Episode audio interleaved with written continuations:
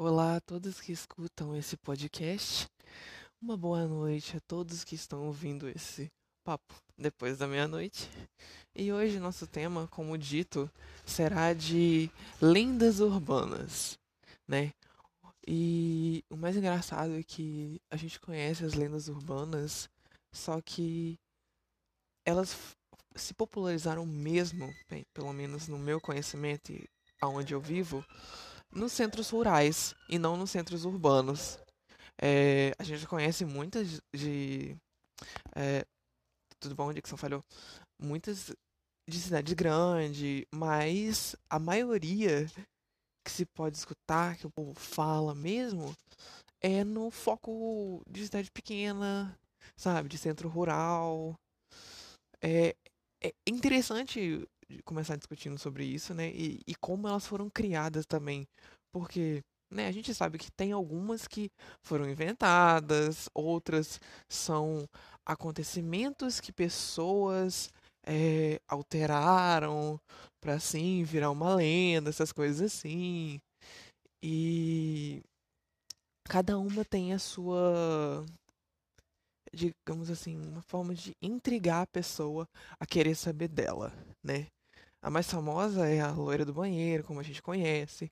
Mas eu tenho plena certeza que, tipo, a gente conhece a história da loira do banheiro do Gugu. Ou então da Maria Sangrenta, da Blood Mary. É, é o, acho que é a nossa nosso centro de informações mesmo para saber sobre lendas urbanas foi o Gugu, né? Jazeu, jazido, que Deus o tenha. Mas hoje eu venho aqui para ler algumas lendas urbanas com vocês, para vocês, tá? Quem curte é, história de terror aí, eu vou estar tá trazendo mais para frente um episódio chamado Histórias para não se contar na hora de dormir.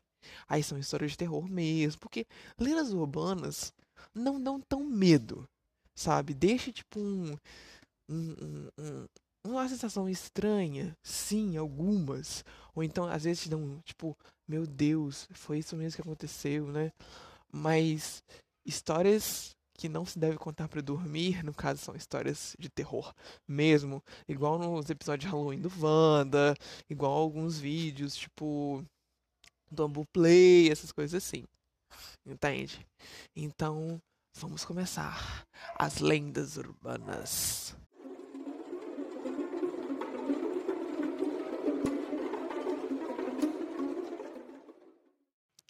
Eu vou começar com um clássico, né? Um que todo mundo já viu, que todo mundo conhece, que é a famosa loira do banheiro, né? Dizem que é um espírito de uma loira que aparece no banheiro para crianças e adolescentes, geralmente numa escola, aterrorizando-as.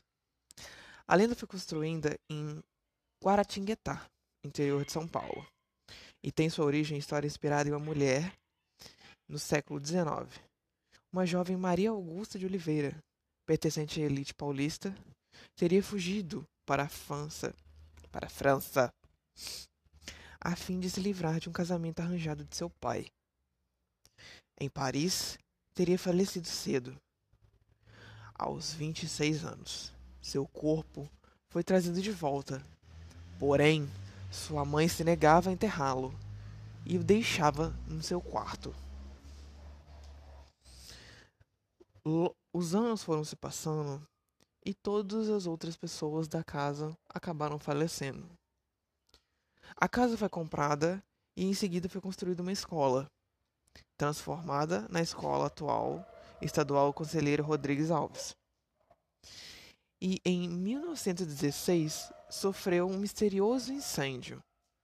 Daí a história que o espírito da moça vagaria ainda pela, pela escola e assustaria as meninas que entrassem no respectivo quarto aonde havia sido construído futuramente o banheiro. O mais curioso dessa história não é nem a história, e sim como dizem que é o ritual para se chamar a loira do banheiro. Que é igual a Blood Mary. Você tem que ficar no banheiro, apagar as luzes E no espelho você tem que falar três vezes: loira do banheiro, loira do banheiro, loira do banheiro. É igual a Blood Mary ou Maria Sangrenta. Gente, pelo amor de Deus, aquele episódio do. Quem assiste aí Diva Depressão sabe o que eu tô falando. Tem episódio que os meninos analisaram que foi da Blood Mary, da Maria Sangrenta. Gente, os meninos começaram a rir nos primeiros inícios, no primeiro início do vídeo. E depois eles ficaram assustados. Mas foi incrível, o vídeo foi maravilhoso. Mas, é. Eu conto a história. Ah, eu vou contar a história dela também. A história dela era o seguinte: era uma moça, bem tipo em meados de 1800 por aí. Ela residia, ela tinha lá sua família, morava no seu casarão e tal. E ela é, estava com um casamento arranjado. Ela amava o seu futuro marido, porém, anos mais tarde, ela descobriu que o marido havia sido infiel com ela. Eu conheço a história desse jeito. E ela, em um surto de raiva, haveria matado o próprio marido e todas as outras pessoas dentro da casa por essa traição. E em seguida se matou em frente ao espelho. E daí alguns ah, no futuro, houve mortes misteriosas na casa, houve relatos de aparições de uma moça com um vestido branco. Engraçado é que, tipo assim, quando for ver em lenda urbana, é sempre uma moça no vestido branco. Principalmente a moça do. Tem uma lenda. Olha aqui, eu já fazendo um, um link local. É... Tem uma lenda que fala que é a moça da estrada. Que é um espírito na estrada. Que é sempre uma, a moça de cabelos negros grande. É, com uma roupa branca assim, não um vestido branco, mas uma roupa branca, assim, de cor pálida, sabe? E com um tom de palidez mesmo, sabe? De fraqueza, essas coisas assim. E que ela pegaria carona com né, os, os caminhoneiros, os motoristas, até certo ponto.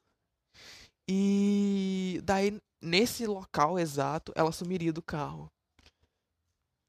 E aí depois quando as pessoas iam saber o, quem era ela, o que estava acontecido, é, descobriam que era uma moça que tinha morrido ali no acidente de carro. Sempre tem umas histórias assim no meio da estrada, né? Principalmente quem tem parente caminhoneiro. Nossa senhora, adora contar umas histórias assim. Não tem outra. É loira do banheiro. É essa mulher no meio da estrada. É tem várias. Me fugiu aqui na cabeça, mas eu sei que tem várias.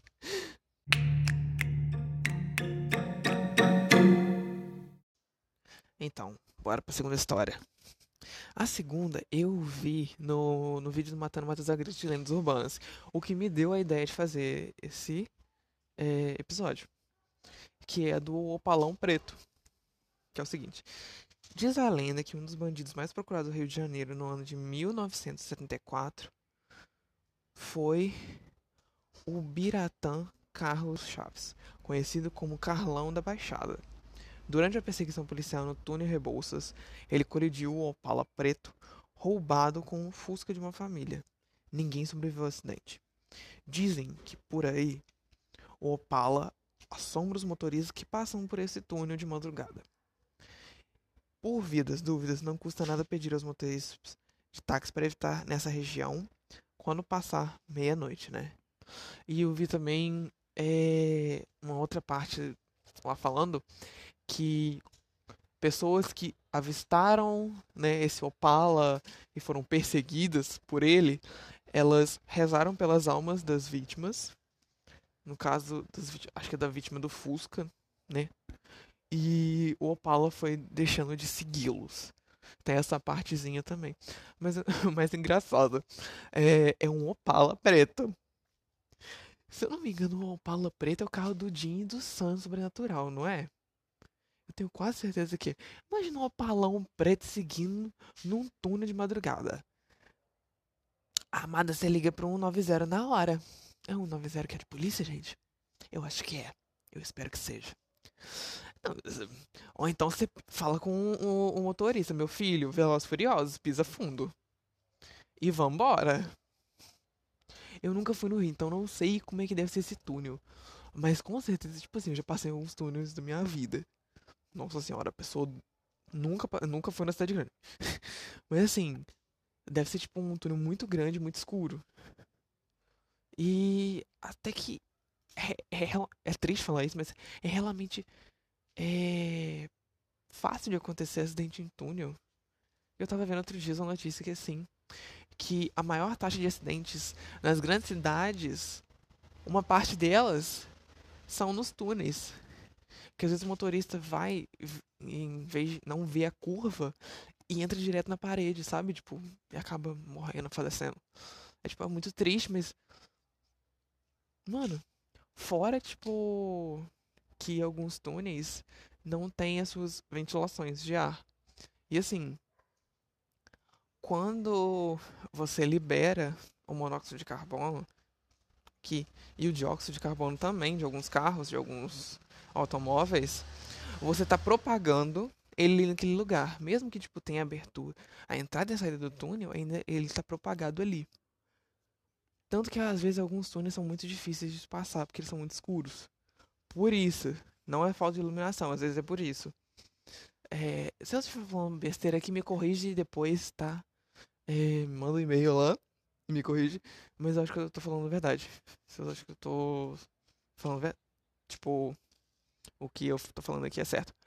E que causa mais acidentes ainda, porque corre, dependendo de quanto gás é acumulado ali, houve risco de explosão. Né? Há risco de explosão, não houve. Há.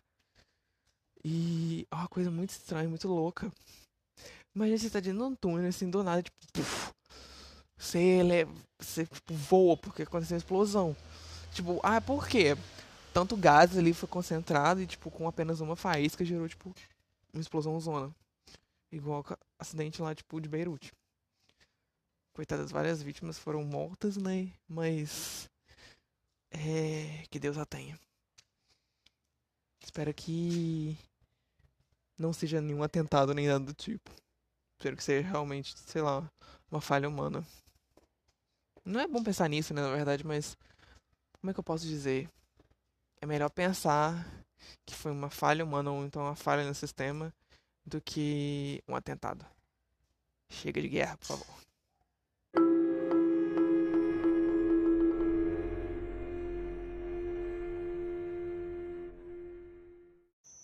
Agora pro pessoal da Zona da Mata, né? Uma história de vinda de Juiz de Fora. Eu fiquei até surpreso porque eu moro perto de Juiz de Fora, né? Então, ver uma história daqui foi um tanto quanto surpreendente, né? Uma história assim. E é o seguinte, a história do o Capa Preta. Na década de 1970, os moradores de Juiz de Fora teriam sido aterrorizados por um homem misterioso que andava pela cidade coberto por uma, por uma capa preta. Com, como se isso já não fosse bizarro o suficiente, houve algum, ainda relatos de pessoas sendo atacadas por esse ser obscuro. A população, claro, entrou em pânico. Grupos de habitantes se formaram à caça a tal capa preta. O resultado, não, o resultado de fazer justiça com as próprias mãos foi desastroso. Pessoas que não tinham nada a ver com a história, como o padre confundido por causa do batina, foram castigados. Até mesmo o exército tentou resolver o mistério, mas o caso pareceu se resolver sozinho, pondo um fim à histeria na beira do rio que corta a cidade. Foram encontrados uma capa e um bilhete de despedida do suspeito, que dizia ser mal compreendido pela sociedade Mano, como a pessoa faz uma coisa dessa? Falou assim, aí que tá. Essa história, ela dá um pouquinho de frio na barriga. Por quê? Porque não é um espírito, não é uma coisa ruim, um espectro, um não ser, né? É, é uma pessoa mesmo que. Porque se você parar pra pensar que, ah, isso pode ser uma lenda que foi criada e tal, não foi verdade. Mas você parar pra ser eu sou completamente paranoica. Nesse sentido, onde é uma pessoa real fazendo coisas cruéis, aí eu já considero, eu já fico com um pouco de mais de medo. Por quê? Porque, gente, isso basicamente. Ele basicamente era um assassino, serial killer. Eu não sei, na verdade, a diferença entre assassino e serial killer. Eu tenho que ver. Mas é, ele basicamente era um psicopata, né? Porque ele assassinava suas. Ele vestia seu manto, né? O seu. Fazia o seu ritual ali e assassinava suas vítimas, fazendo com que isso arredasse os moradores da cidade. E. Mano, eu fiquei, tipo, pasmo com isso. Porque, tipo, tudo bem. Você não pensa que isso vai acontecer aqui perto, perto da cidade. Você nunca pensa. Você pensa que isso vai acontecer, ah, sei lá, na grande, grande cidade, tipo, Juiz de Fora, É, São Paulo, Rio, Curitiba, Floripa, essas coisas assim. E no caso, o serial killer, no caso, é um assassino em série. No caso, eu acho que ele seria considerado um assassino em série, porque ele matou várias pessoas. Mas. Ah, eu não sei, eu não vou entrar nesse ponto. Porém, mano, olha que loucura, tipo, ele foi, ele deixou uma carta, um bilhete junto com a sua capa, aonde ele dizia ser mal compreendido pela sociedade e se despedindo. Ou seja, significa que ele foi para um outro lugar, ele não morreu. Porque nenhum corpo, nenhum corpo foi encontrado. Ou seja, então não tem provas que ele morreu. Hoje ele já deve ter morrido, em 1970? Peraí, 1970. Agora me deu um pouco de frio na barriga, meu cu até trancou aqui, porque eu não sei se pessoa que, tá vi que, que viveu em 1970 tá viva até hoje, que eu tô ruim de conta, eu sou ruim de matemática. Um pouco histérica, mas tudo bem. Mas. É. Tipo. Ai, eu buguei aqui, peraí. Ai, eu fico nervoso, eu começo a bugar. Mas dá um pouquinho de medo, porque, tipo, igual eu falei, não é um espírito, não é um demônio, não é, não é um não ser, né? É, é basicamente uma pessoa que fazia atos cruéis. E, mano, tipo, mesmo que. Ah, você vai assistir filme de terror, filme de serial killer, não dá tanto medo quanto filme de espírito. Não. Mas. É muito mais vivo, te passa muito mais veracidade do que um filme de espírito.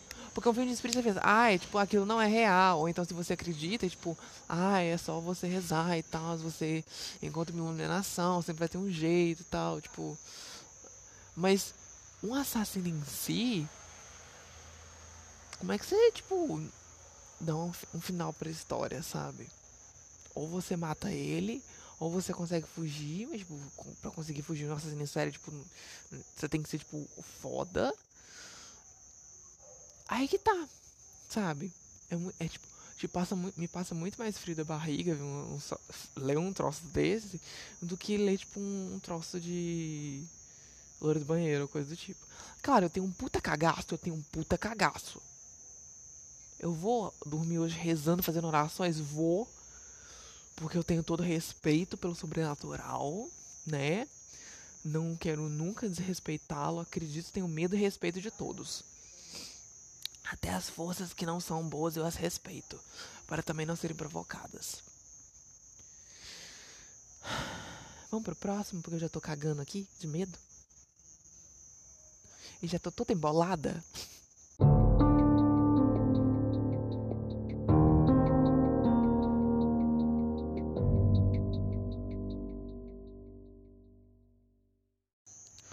Olha, vamos pra, acho que a última história, no caso eu contei quatro lendas aqui. Vai ser um episódio pequenininho mesmo, porque eu não vou ficar contando lenda urbana aqui, porque eu já tô ficando com um cagaço, então tipo é melhor eu parar na quarta mesmo, que eu acho que tá bom, né? Então vamos lá. A quarta é da dona Iaiá. Na capital existe um casarão, existe um casarão localizado na rua Major Diogo, no bairro Bela Vista, que no início dos anos 1920 já foi abastada, já foi da abastada família Melo Freire. Nossa senhora, precisando de um óculos. Após a morte dos familiares, a filha Sebastiana, conhecida como Dona Yaya, começou a apresentar sérios problemas mentais e era atendida por um funcionário de confiança. Ela viveu reclusa por mais de 40 anos até morrer em 1961. Algumas semanas após sua morte, quem passava pela rua na madrugada jurava ouvir os gritos de Dona Yaya. E quem ali se aguentasse é, diante dos gritos ensandecidos da assombração, poderia avistar a aparição na janela do casarão.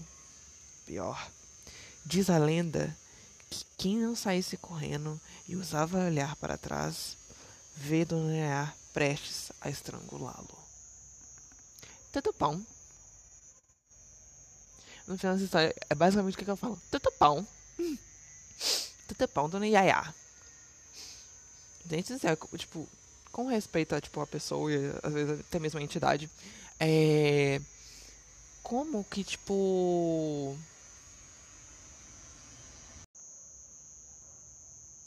Gente, sorry, mas tipo, começavam uns barulhinhos de fundo aqui, porque tinha uma pessoa fazendo obra aqui do lado. Sabe? Nunca vi obra ser feita essa hora da noite. Mas é tipo. Eu, eu, eu ouço essa história eu fico, tipo pensando nos casarões aqui da, tipo, da minha cidade. Porque a minha cidade, assim, ela é uma mistura de um projeto arquitetônico com casarões antigos. Tipo, algumas casas são projetos arquitetônicos, tipo, de arquitetura moderna, né? É, tipo, contemporânea, pós-modernidade, essas coisas assim. E tem outras casas, bastante casas assim, que são antigas, que são casarões antigos mesmo, né? É, com sua arquitetura quase que eu não vou dizer rococó nem barroca, mas tipo com mais ou menos esses anos aí, entre aspas, sabe? Meio 1800, talvez 1910, mais ou menos aí. E são casas antigas e que várias pessoas moraram. É que nem aqui na minha cidade existem também outros contos, principalmente dentro de uma fábrica que hoje é um mercado de aparições de uma mulher no piano, que assim, era uma fábrica e aí um, de dois irmãos, aí um, um, um dos irmãos tinha uma filha na qual lá na fábrica, fazendo várias festas, onde ela tocava o piano. Eu já entrei lá, porque eu estudei lá por um tempo. Eu já vi o tal piano na minha frente. E já, né, de, de pessoas que cuidavam lá de segurança e tal, de pessoas que ouviam o piano tocar sozinho, de ver um vulto de uma mulher passando próximo ao piano, sentado ao piano. E é, há pouco tempo, relativamente há pouco tempo, é, houve-se um vídeo que caiu aí no WhatsApp, não era clickbait, realmente tipo, o vídeo acontece as coisas, tipo, você dá pra ficar com medinho, mas não sei se é verdade ou não, mas eu fico acreditando porque eu acredito no final de tudo. É... E tipo, o mercado em si, ele tem um sensor de luz em certa parte dele. E a luz ficou acendendo e apagando. Ah, poderia ser um defeito? Sim, mas o sensor havia sido acabado de ser trocado. Não, não foi o sensor que deu problema. Foi o sensor de movimento que deu problema. Acho que foi isso. Eu sei que uma luz acendeu sem querer e algumas coisas começaram a se mexer. Eu lembro que eu fiquei um pouco de cagaço, porque assim, eu sou muito cagado se essas coisas acontecerem comigo, né? Eu acho que eu, que eu me borro tudo se alguma coisa acontecer assim. Com o vento, eu já fico com medo. Imagina se um troço desse acontece. Mulher, eu saio correndo, que até minha alma se, se, se desprende de mim. De tanto que eu, que eu corro para longe. Acho que eu chego no Japão. Mas são histórias assim que, tipo. É, porque eu fiz esse link? Porque são histórias ligadas a monumentos antigos. Igual a loira do banheiro. Que nem o opalão preto é um carro. O capa preta é uma pessoa, não foi uma pessoa que morreu, era uma pessoa que vestia uma capa preta e fazia aquilo. Já as outras histórias que eu contei, as outras lendas, eram pessoas que morreram e ficaram sempre presas a um objeto, né? Um objeto, um carro, a uma, a uma casa em si. Tanto que fala, ouve-se, né? Diz, pelo menos isso aqui na minha região em si, de Minas. Acho que todo região, não, não rural, mas do interior, que não é bom fazer velório dentro de casa, né?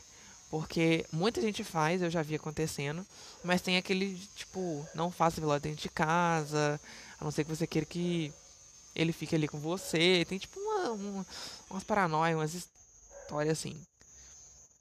Eu, minha filha, nem vou no, no, no cemitério. A, a, a, única vez que eu fui, eu entrei pedindo permissão, pedindo, por favor, estou aqui, me dê licença, é, vou entrar aqui. Achei uns túmulos lá que. É, que talvez era de meu parente, eu, tipo, depois eu fiquei, eu não perguntei porque eu tava matando aula, por favor, não matem aula, crianças.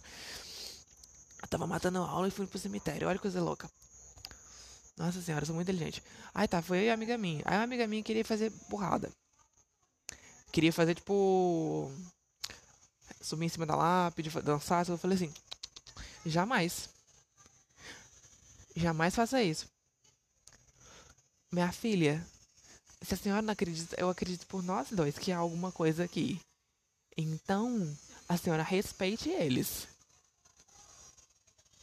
Ela, tipo, não fez, não, tipo, não sambou nem nada nas lápides e tal, mas, sabe, ficou com umas brincadeirinhas estranhas, tipo. E uma semana depois, ela quase foi morta por um portão elétrico e foi atropelada. Gente, não é clickbait, isso é verdade, verdadeira mesmo. O mais legal é que foi, tipo, na mesma semana que ela riu da menina que mancava da perna. Gente, nossa senhora, aquela semana ali foi horrível pra ela. Às vezes eu penso assim, foi o karma? Foi o karma. Às vezes eu, minha cabeça faz eu pensar que, tipo, às vezes foi uma energia sobrenatural. Às vezes eu quero acreditar nisso, porque às vezes eu penso assim, é melhor eu acreditar, porque eu respeito, do que não acreditar e ser desrespeitoso e acontecer. Né? Então eu tô aqui, acredito, fé no Pai, que Deus guarde todos, independente de qual for, sua, qual for sua religião, vamos lá, vamos rezar, vamos orar, para que uma energia maligna se aproxime. Sim. Mas eu já me desloquei completamente do assunto, eu sei, mas é porque quando é, é assunto assim de terror, eu tento me, me desvincular. Eu não sei porque eu comecei esse episódio, mas eu tento me desvincular total dele e deixar a coisa mais engraçada possível para mim não ficar com cagaço. Você ainda bem que hoje eu não estou dormindo em casa sozinho. Na verdade, eu não estou em casa. Mas, é. Pelo menos. É. Não estarei sozinho. Há, há parentes aqui perto de mim, né? Vivos. Vivos. E. Vamos rezar, vamos fazer uma oração. Porque eu já tô com cagaço aqui. Imagina mais tarde. E eu sei que às vezes é, tem muita de pessoas céticas que não acreditam nessas histórias de lenda urbana, que acha tudo é balela, igual a história do homem do saco, que ah, dizem que é uma história pra criança ficar bem, é tipo obedecer os pais, igual a Cuca, né? O Saci Pererê, outras histórias assim. Um dia eu também quero trazer Tipo, eu não estou prometendo. Eu estou dizendo coisas que eu quero trazer. Igual no episódio tipo, de terror. Que é episódio de terror mesmo. Esse eu vou ter cagaço mesmo. Aqui eu tô com cagacinho. No, no episódio de terror mesmo, eu vou ter, tipo, um, um puta cagaço. Eu preciso fazer com alguém pra mim estar tá ali. Porque, né, eu sei que eu vou mijar nas calças. Mas eu também que, queria trazer um episódio sobre folclore brasileiro. Porque a gente conhece muito do folclore tipo, lá de fora. Jack Stripador, o Jack sem cabeça, né? Que é o Cavaleiro sem cabeça. É, aonde a gente vai comemora, entre aspas, o Halloween, que não é uma festa nossa, é anglo-saxônica. E eu penso, tipo, hoje em dia, será que as crianças, será que tipo, os adolescentes, será que as pessoas conhecem o folclore brasileiro? Sabem, tipo, do, do Boitatá, né, do Saci, da Cuca, da, a, a, as verdadeiras histórias deles e não os contos infantis que foram contados pra gente, né? Os curupiras, é, a caipora, entende? Então, esse é um episódio também que eu queria estar tá trazendo porque é uma informação bem didática pra, tipo, pra galera. Mesmo que, tipo, a galera que me escute não goste, pelo menos eu vou estar trazendo para tipo, um outro público, né? Pra tá me ouvindo e tá sabendo das coisas assim, em geral. Bom, foi isso que eu quis passar aqui. Gente, só uma coisa que quem quiser tá mandando alguma resposta, alguma indicação, algum corrigindo alguma coisa que eu falei, é, eu vou estar tá deixando meu e-mail aqui, igual nos outros episódios, eu vou estar tá deixando aqui também o meu e-mail, que pra, né, vocês entrarem em contato comigo, eu espero, tipo assim, que alguma hora vocês acabem entrando, por favor. Caso é phantomqueen019 né? P H A N T O M Q U E E N ponto 019 arroba gmail.com. Então é isso.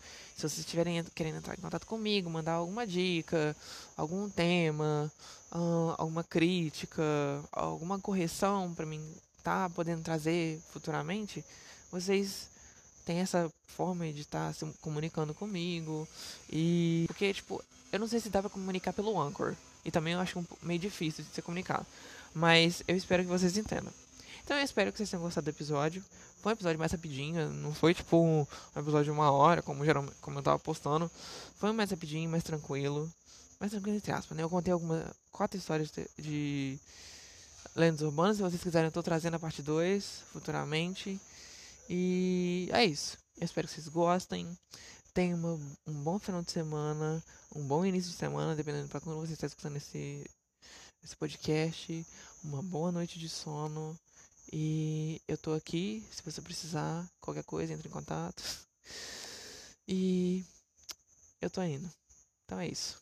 Falou. Tchau.